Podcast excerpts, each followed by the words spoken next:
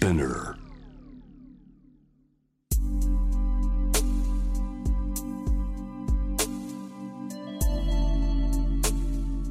眠らない街六本木。高層ビルの一室に現れる深夜の保健室。重たいドアの向こう側。ここでは誰もが飾らない言葉で語り始める。心の声を聞き出す。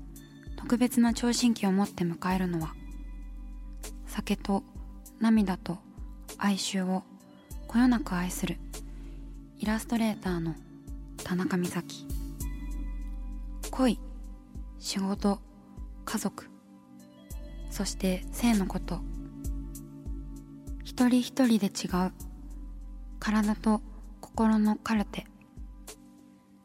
J-WAVE ミッドナイトチャイム。ようこそ深夜の保健室へ。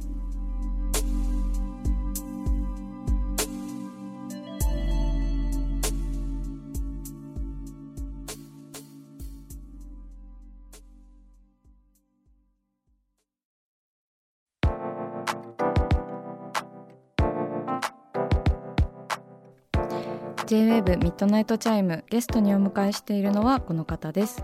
こんばんは、ゆっきゅんです。よろしくお願いします。お願いします。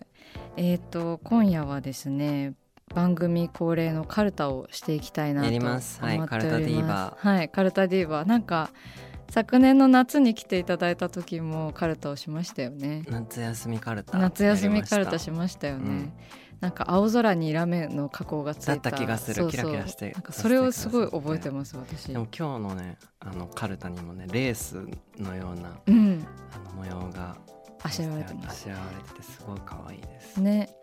あの花言葉カルタの8枚のカードの裏にはい花言葉が書かれています、はい。それぞれねお花の写真が表にあって花言葉はこうめくってみないとわからないっていう感じうん。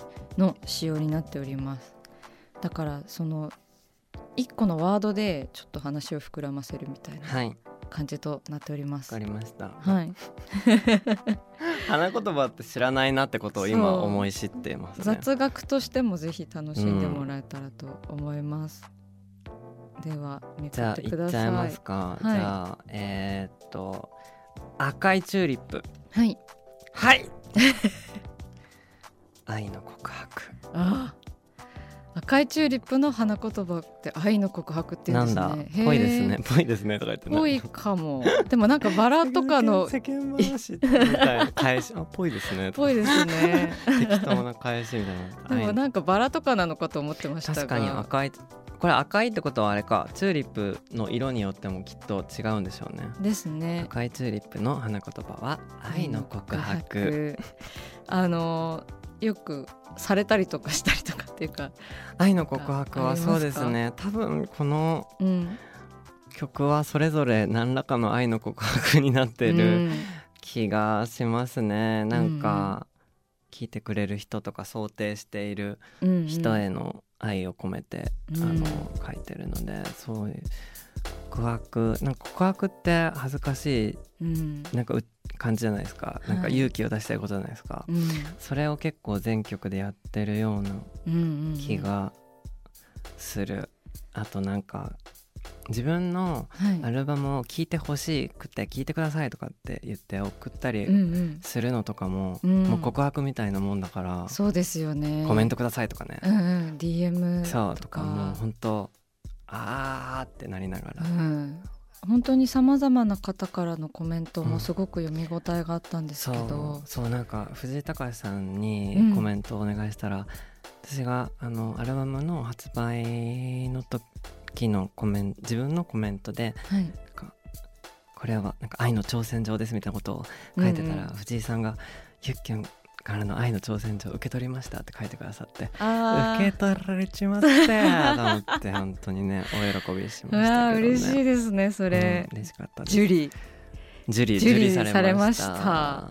えー素晴らしい。だからでもそれだけこう愛を持って曲を作ったからのジュリーなんかやっぱ愛の深さとジュリー やっぱり愛を込めて作ったからそのよりうん。こう受け取ってもらうのだがうんうん。嬉しいというか、はあとより勇気がいりますよね。そうですね。やっぱ恥ずかしいこととかも書いてると思うし、うんうん。うんうんうん。なんか好きなもの好きって言うだけで結構勇気がいりませんか？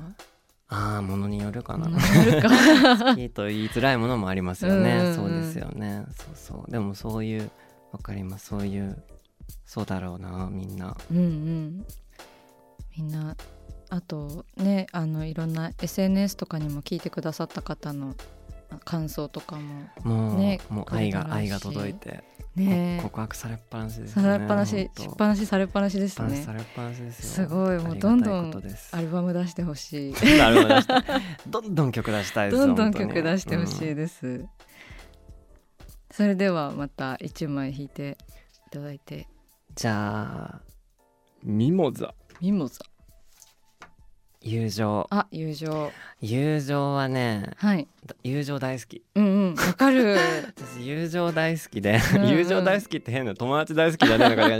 なんかね友情弱い。友友情の話弱いですわね、かります。このアルバムでも一曲そういうのがあるんですけど「うん。バック・イン・バック」っていうんううんうんのはもう友情自分の中でなんか好きな友情ソング、うん、好きな友情ソングというか友達についての歌を書こうまあこれからも多分たくさん書いていくと思うんですけどうん。書こうと思っていろんな友達のことを思い浮かべながら書いた曲だったりしますね。友情、友情どうですか？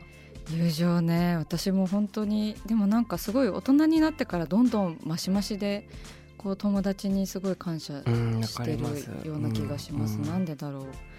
多分どんどんこう趣味が凝縮してるうんうんうん。のもあるし、あとはコロナ禍が相まってこうどうでもいい人とうん。すごく大切な人のグラデーションがめちゃめちゃ濃くなって、うん。良くも悪くもなんですけど、だから一部の人とすごい結びつきが強くなったっていう感じはします。うん。ね。友情。うん、こう友情にもたくさん種類があるなみたいなふうにもはいはい。思います。うん。そうですね7みたいになる友情とならない友情がありますよね。そうそう。7矢沢愛です。矢沢愛。なんかこう、うん友情の湿り気みたいなものっていうのがうんうんあうん。る気がしていて、私最近すごくねあの友達に「あんたの友情はジメジメだ」って言われて、えすごいじっとりしてるって言われて。どどういうことですか？こ結びつきが濃いのかな、うん。あのいいいいこといい意味で言ってる、くれたと思ってるし、自分は自分はジメジメだなっていう、うん。あのつもりありました、うんうん。例えば一緒にタトゥー入れに行こうって言って行こうって答えるみたいな。すごい。そうぐらい結構じじじめじめしてるというか。そそこをジメジメって言えるのかわかんないけど。ウエットなんですよね、うんうんかなり。近いんですね距離が。うんうん。うんうんそうだからなんか一言に友情といってもすごくいろんな振り幅があるなっねあて、りますよね。うん、なんか。私も友達にはい。なんか有利的な感情を抱きがちなので。うんそうなんですうね、んそれも友情だし、まあ、愛情でもあるし、うん。なんか何でも話せればいいってわけでもないし、うん。時間が長ければいいってわけでもないし、ね。結構年とともに変わったりもするからそうですよね。うんうん、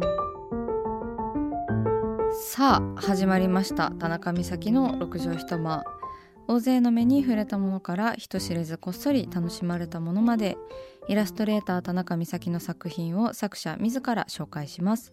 今夜もこの時間は番組スタッフと一緒にお送りします。お願いしよます。ろしくお願いします。はい。それでは田中先生、今夜の一枚は、心がポッキリです。うんはい。切ない悲しい。音響きですね。そうなんです。私最近なんかちょっとあのゆっきゅんさんがき来てる時も言ったかもしれないんですけれども、はい。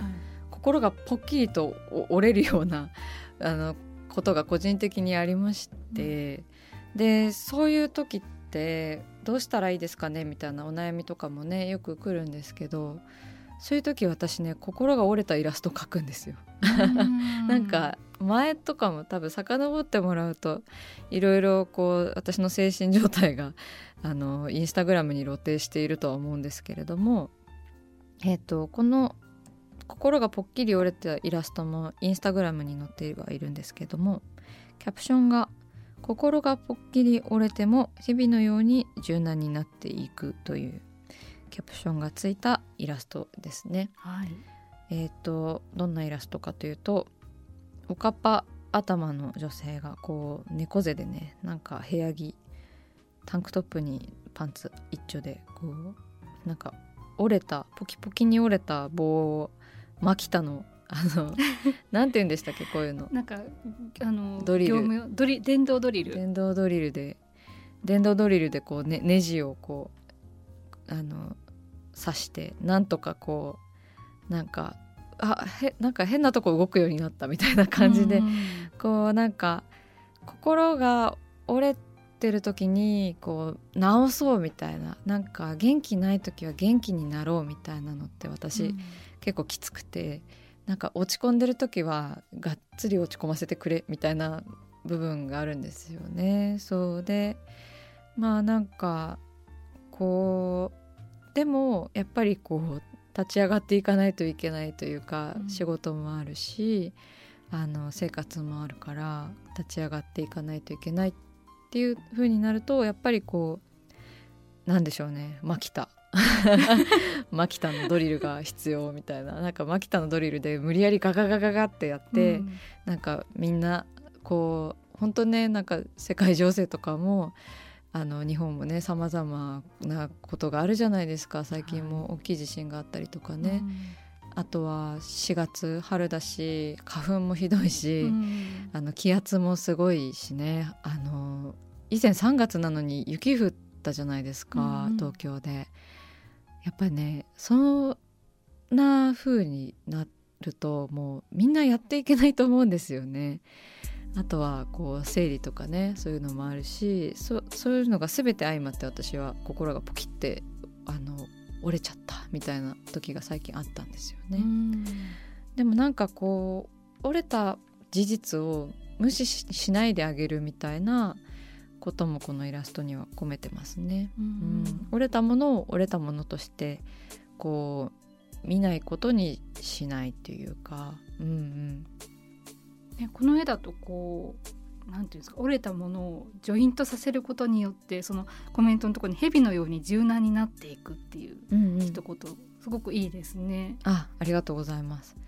そうですね。なんかやっぱり救いが欲しいなと思って、うん。でもヘビってなんか狡猾なイメージがあるからこうあんまり良くないかなと思って迷いながらヘビにしたんですけどまあ棒をねつなげてこうジョイントさせるとちょっとヘビに見えるからヘビってつけたんですけど、まあなんかそのなんだろうな心がなんか折れ折れ続けるとこう強度が増していくような気持ちもあるんですけど、うん。同時にこうどんどんトラウマが増えて弱くなったりとかずるくなったりとかしてでもそういう風になんかこう弱さもずるさもこう直面してこう直していくものなんだろうなみたいなことをしみじみ考えながらうん描いたイラストですね。こう久しぶりにすごく心情が出出ました。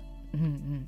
その落ち込んだ時に書くっていうのはこう美咲さんにとってどういうなんかフィードバックとかがあるんですか？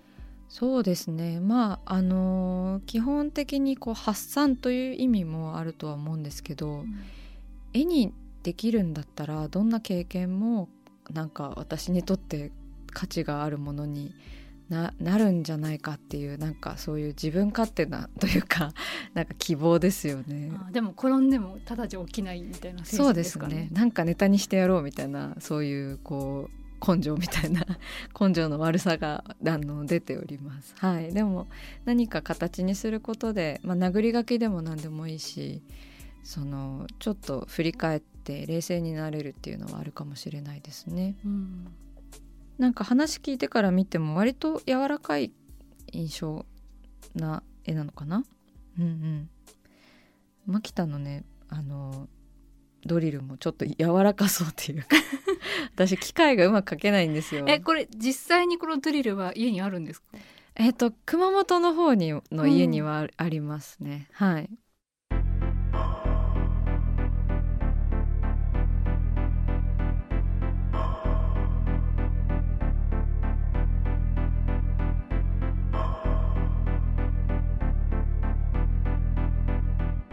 の中だから話せる。体のこと心のこと。 J-WAVE ミッドナイトチャイム。公式サイトとインスタグラムは24時間オープンしています。あなたの悩み番組へのメッセージお寄せください。来週もイラストレーターの田中美咲が深夜の保健室でお待ちしています。キャリコン編集長通信仕事と人生の話をゆるゆるとパワードバイミモレ。このポッドキャストではミモレ編集長の河原咲子が時には一人で時にはゲストをお招きしキャリアコンサルタントの資格を生かして仕事と人生そして職業キャリアだけじゃないライフキャリアの話を誰にでも分かりやすくゆるゆるとお話します。毎週金曜日に新しいエピソードを配信中です。ぜひ一度聞いてみてください。